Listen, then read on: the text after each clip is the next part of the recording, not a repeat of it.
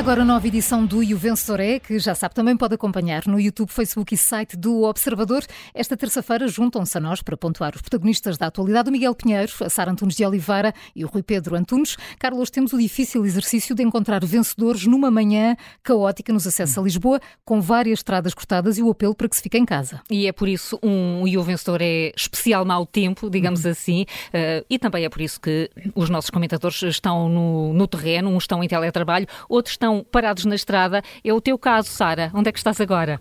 Hum, eu agora estou no eixo central. Estava aqui a ver umas mensagens no, no grupo de, de, comunicação do Observador entre os vários repórteres sobre o aeroporto de Lisboa. Eu não consigo, já agora posso uh, juntar essa informação, não consigo perceber se a pista está alagada de alguma forma, mas de facto não vejo aviões a chegarem ou a partirem uh, há algum tempo e eu já estou aqui no eixo central há algum tempo. Portanto, haverá também dificuldades uh, no aeroporto de Lisboa. É uma coisa que também acontece quando, quando chove mais em claro. Lisboa. O que me leva ao meu ponto, não sei se, sim, se vamos, já começar, vamos ao ponto, pode sim. Que é que eu estou um bocadinho baralhada, uh, porque ontem ouvia o presidente do IPMA uh, a conversar connosco aqui nas, nas manhãs 360, dizer, aliás, foi no contracorrente, e a primeira pergunta que lhe fizeste, Carla, foi se teria sido possível antecipar um bocadinho melhor aquilo que aconteceu na semana passada. E, e, e Miguel Miranda respondeu sim,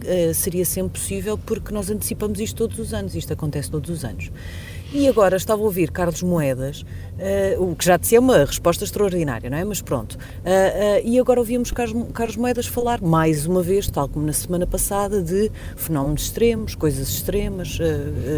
e portanto, eu não sei onde é que as pessoas se devem posicionar, como é que as pessoas devem olhar para isto. Afinal, isto é uma coisa que, com maior ou menor gravidade, acontece todos os anos e nós devemos estar preparados para isso. Devemos ter já um esquema mental na nossa cabeça para saber que quando isto começa assim, se calhar é melhor reorganizarmos a nossa vida para não estarmos agora todo, todos dentro de carros ou ouvir apelos para que tivéssemos ficado em casa. Ou então devemos olhar para isto como fenómenos extremos que quando vão acontecer ninguém vai estar a contar e portanto é um daqueles dias em que pronto vamos ter uma história para contar daqui a algum tempo porque demoramos o triplo do tempo hum. que normalmente demoraríamos isto claro se tivermos todos a sorte de não ter problemas de maior com aluimentos de terras e carros bloqueados em lençóis de água não é e, e eu acho que já se tinha percebido que há aqui um, um, descolamento entre quem faz, por exemplo, as previsões e quem depois põe no terreno uh, uh, os meios que são necessários para lidar com a chuva que virá.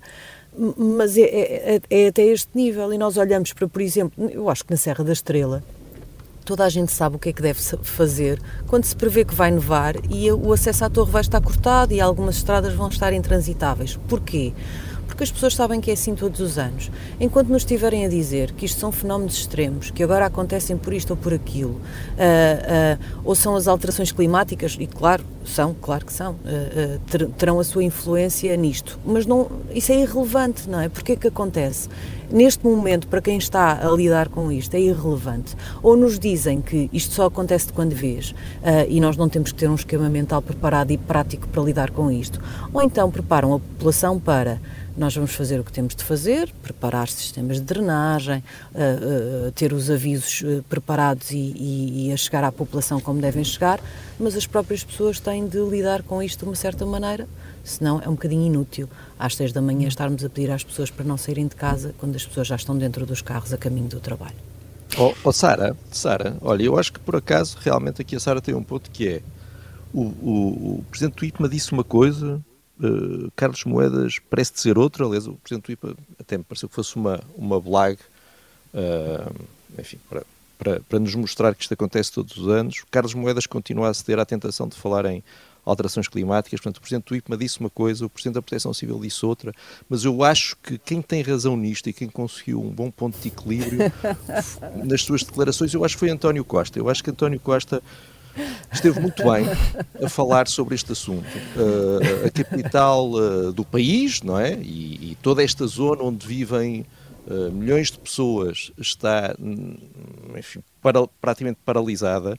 E acho que é nestas alturas que se vê um líder. E António Costa, de facto, nas suas declarações, eu acho que ele conseguiu atingir esse ponto de mostrar em, empatia com o problema mostrar que está a pensar em soluções mais abrangentes e a trabalhar com os autarcas locais para isso, conseguiu mostrar uh, também calma e tranquilidade. Eu acho que António Costa esteve muito bem. Aliás, oh, oh, oh, Carla, até podíamos passar novamente o som da intervenção de António Costa, não queres pôr aí? Vamos pôr então, só um momento. Ah, pois é, António Costa não disse nada. Pois é, olha, que estranho. Uh, pois, António Costa não disse nada sobre este assunto. Uh, hum. Sou o único a achar que isto não é normal. Hum. Há aqui um António Costa não, não, deve ter, não deve ter aquele colete verde fluorescente, deve ter ido para lavar e, portanto, não pode, não pode ir para a rua fazer essas Ou boleia, coisas, se calhar foi uma questão de boleia. Ou não apanha boleia de Carlos Moedas, exatamente. Hum, portanto, há, eh, há, há, contradições, há uh, silêncios. José Manuel Fernandes, eh, de facto, já, já, a Sara já falou ontem no Contracorrente, foi, foi, este, foi este o teu tema. Já se percebeu se isto são alterações climáticas ou é incapacidade da, da, da cidade gerir situações de chuva mais intensa? Bem, claramente incapacidade não é só da cidade, atenção que isto está a acontecer em Lisboa, está a acontecer em Oeiras, está a acontecer em Louros, pelo menos nestas cidades, e eu admito que esteja a acontecer noutros sítios, porque, pelo que já percebi, enfim, mas ainda é cedo, tenho muito poucos dados, pelo que já percebi, aquilo que a água que caiu na região de Lisboa também caiu por todo o Vale do Tejo. E, portanto, hum. porque a tempestade passou por aí, por aí acima, uh, parece que esta noite não terá chovido, mas pelo menos com a intensidade da noite de 7 para 8, mas, mas em quantidade de água caída estou a falar em densidade é, digamos, o número de, de litros por hora, e, uh, mas a quantidade total já é muito elevada e depois temos uma situação muito particular, é que todo, o, está tudo saturado, não é? Está tudo cheio de água e, portanto, naturalmente, quando chove alguma coisa, vem logo, transborda, transborda. E as, as infraestruturas não estão preparadas para, para isso. Eh, parece-me que, ao fim de muitas tragédias, eh, nós aprendemos a fazer os alertas como deve ser e a preparar os mecanismos como deve ser e ensinar a população sobre o que deve fazer no caso dos incêndios e que esse trabalho eh, não está feito, claramente, no que se refere a, a, situações extremas climáticas como esta que estamos a viver. A Sara dizia, as pessoas na Serra da Estrela sabem o que têm a fazer quando neva, enfim, eh, toda a gente sabe que há poucos limpa-neves, não é? Portanto, há países no mundo que conseguem não parar quando neva mas na Serra da Estrela nós temos que parar quando neva. Uh, mas isso é lá como for a situação. Se em Lisboa também, por enquanto, não há os tais túneis, não há as tais situações. Eu, eu, aliás, creio que com esta quantidade de água, dificilmente aquela solução dos túneis ia resolver todos os problemas que uhum. nós estamos a ter, sobretudo como conhecido como uma maré cheia. Mas independentemente disso, independentemente disso, uh, há claramente aqui um déficit de, de, de informação, de explicar o, o, que é que se deve fazer. Eu hoje, quando acordei, também tinha que ir para Lisboa, a primeira coisa que fiz foi ir ver as previsões meteorológicas, ir uh, perceber, qual, portanto, ir ver os, abrir o telemóvel, perceber que, como é que as coisas estavam. Agora, a maior parte das pessoas não tem esta reação, não está habituada a ser assim, só cumpre as suas rotinas, não tem, eh, e sobre isso não houve, parece-me a mim, alertas uh, uh, suficientes previa-se muita chuva para durante a noite. Uh, portanto, as aplicações de telemóvel, qualquer uma delas dava chuva muito, muito elevada durante 3, 4, 5 da manhã, que foi exatamente aquilo que aconteceu. Uh, e uh, ninguém disse, olha, amanhã se calhar é preciso ter cuidado de manhã. Portanto, Há aqui uma, eh, eh, ou, ou seja, José Manuel, era, era, mais, era mais fácil prevenir o que está a acontecer neste momento em que temos uh, centenas, se não milhares de carros parados nas estradas, se ontem à noite uh, tivesse esse pré-aviso, pelo menos, e não hoje às seis da manhã, quando, quando o ficámos a conhecer? Provavelmente, quer dizer, uh, ontem recebemos todos, eu também recebi um alerta da, da Proteção Sim. Civil. Hoje, a primeira, a, primeira, a primeira coisa que vi quando, quando aprendi o telemóvel foi um vereador da Câmara de Lisboa a dizer: por favor, não venham para a cidade. Portanto, Ângelo, como é que ele se chama? Ângelo, agora não estou a lembrar o nome dele. Pereira? Uh, portanto, e agora acabamos de ver, ouvir Carlos Moedas dizer o mesmo. Mas uh, uh, isto, se calhar, não basta dizer cuidado, não saia à rua, cuidado com as locações, porque um problema de, das cheias. Oh, é oh, Zé Manuel, já agora. Eu, por exemplo, eu fico surpreendido, eu devo dizer, a, a, a, a Cril estar parada como está, e nós temos repórteres na Cril, não é? uh, é porque houve zonas daquilo que ficaram inundadas. Eu não me recordo, aí, minha, eu não me recordo de ver zonas daquilo inundadas. Todas as outras zonas que eu vejo cortadas, recordo-me. a maior parte delas, pelo menos. Talvez não, talvez há uma ou outra que, que eu não, não, não tenha memória exata para isso.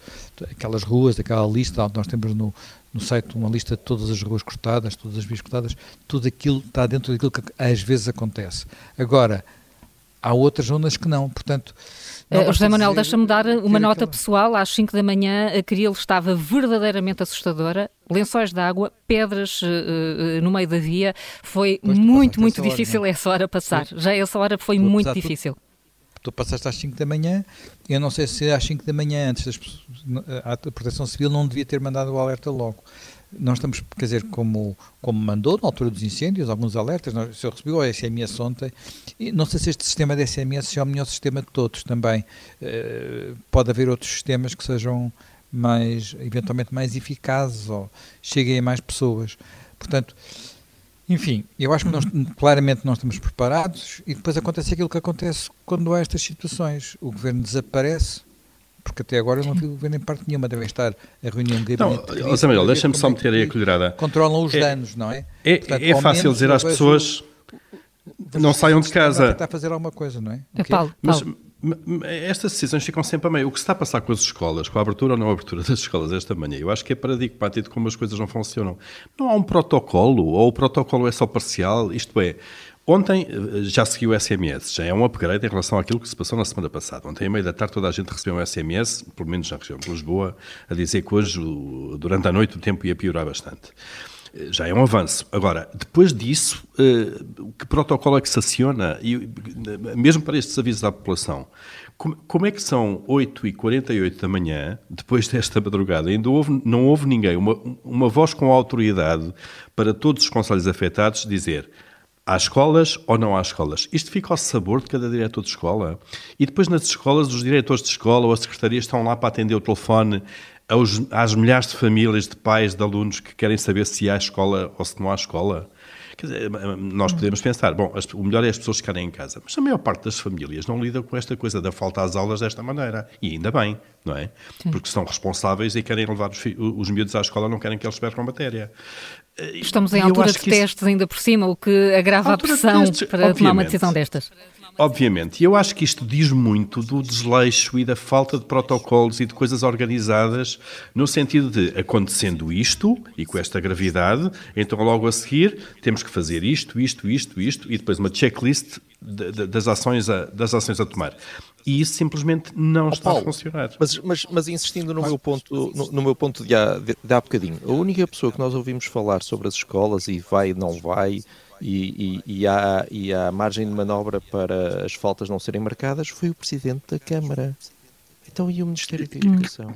Que mesmo assim, nós ouvimos dois Presidentes da Câmara, Miguel, que mesmo assim não foram conclusivos. Não, porque claro, eles próprios, Paulo. obviamente, não têm autoridade claro, para dizer defeitos das escolas. Nem podem claro. ser. Carlos Moeda está a dizer aquilo que, imagino eu, que lhe, pareça de, que lhe parece de bom senso, que é, bem, numa, num, num momento destes, acho que nenhuma escola levará a mal se as pessoas não levarem eh, os filhos para as aulas porque não conseguem lá chegar. Sim. Tal como dizia o Filipe Lima, não é? o, o, presidente dos diretores das escolas dizia o mesmo, não é? Mas uh, todas as escolas... Que as escolas, as escolas têm autonomia, têm autonomia, para isso. É? Uh, Rui Pedro, Rui Pedro Antunes, onde é que, Olha, onde é que está o Deixa-me só, deixa só voltar uma coisa muito rapidamente. Eu estava a dizer, na verdade, nós habituámos-nos aos incêndios e não nos habituámos às inundações. Mas nós tivemos inundações em Lisboa, enfim, esquecendo as de 67, que foram as piores de todas, tivemos em 81, tivemos em 83, tivemos em 97 duas vezes, tivemos em 2000, 2008, 2011, 2014.